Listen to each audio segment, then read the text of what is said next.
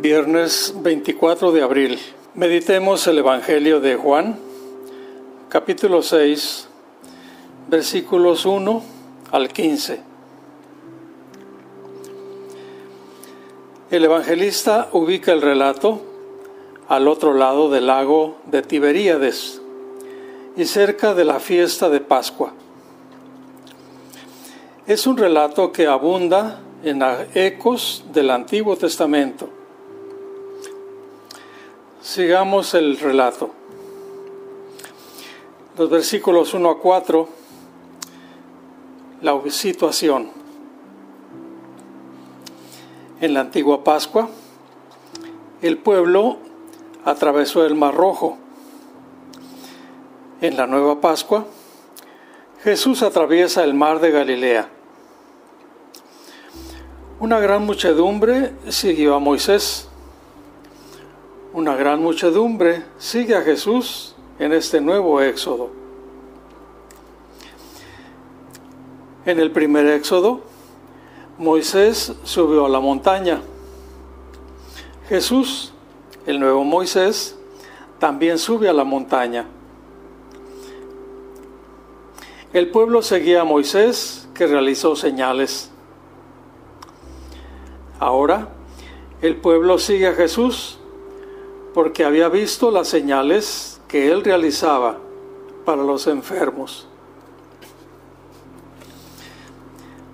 Versículos 5 a 7. Jesús y Felipe. Viendo la multitud, Jesús confronta a los discípulos con el hambre de la gente y le pregunta a Felipe, ¿cómo compraremos pan para que coman estos. En el primer éxodo, Moisés obtuvo el maná para el pueblo hambriento. Jesús, el nuevo Moisés, hará lo mismo. Pero Felipe, en vez de mirar la situación a la luz de la escritura, la mira con los ojos del sistema y respondió, ni doscientos denarios de pan bastarían. Un denario era el salario mínimo de un día. Felipe constata el problema y reconoce su total incapacidad para resolverlo. Los versículos 8 y 9. Andrés y el muchacho. Andrés, en vez de quejarse, busca soluciones.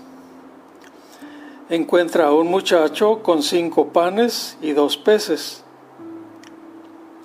Cinco panes y de cebada y dos peces eran el sustento diario del pobre. El muchacho, sin nombre, entrega su alimento. Habría podido decir, no va a servir para nada, pero en vez de esto, tuvo el valor de entregarlos. Quien hace esto o es loco o tiene mucha fe. Versículos 10 y 11. La multiplicación de panes. Jesús pide que la gente se recueste. Era la posición en un banquete. Había mucha hierba. Evoca el Salmo 23. En verdes praderas me hace recostar.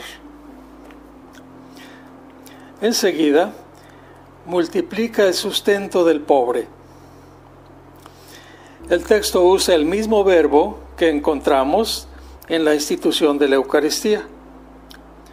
Tomó Jesús los panes y después de dar gracias a Dios, se los fue repartiendo a los que se habían sentado. Lo mismo los peces, y comieron todos lo que quisieron. Con esta frase, escrita en el año 100 después de Cristo, Juan evoca el gesto de la última cena. Versos 12 y 13. Sobraron 12 canastos. El número 12 evoca la totalidad de la gente con sus 12 tribus. Juan no informa si sobraron peces. Lo que le interesa es evocar el pan como símbolo de la Eucaristía. Sabemos que el Evangelio de Juan no narra la última cena, pero describe esta multiplicación de los panes como símbolo de lo que debe acontecer en las comunidades a través de la celebración de la cena eucarística compartir como hizo el muchacho.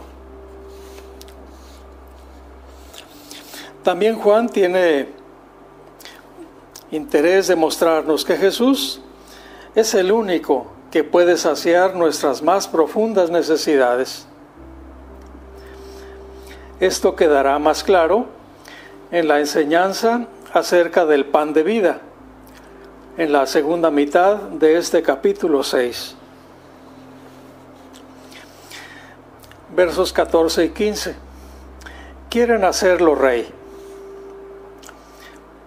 La gente interpreta el gesto de Jesús diciendo, este es en verdad el profeta que habría de venir al mundo.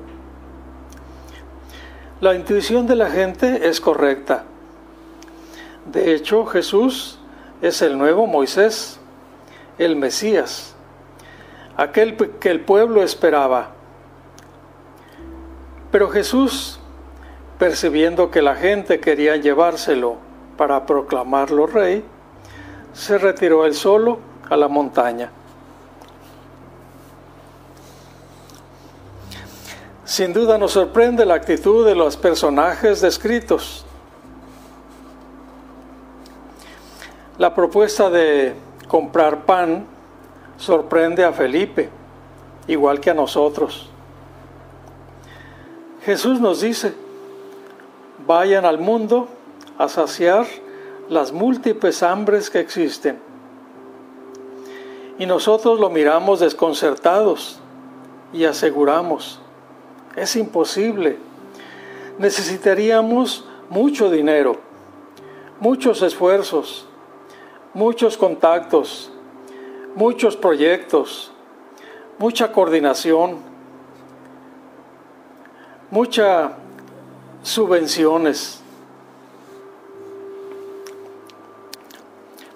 La actitud del muchacho que lleva panes y peces en la mochila está en el centro del pasaje y actúa como un fuerte contraste con la gente. Ellos quieren ver milagros, quieren llenarse la panza y les interesa tener un rey que les dé de comer. El chico, en cambio, da lo que tiene, que es muy poco, y lo pone en manos de Jesús sin esperar nada a cambio.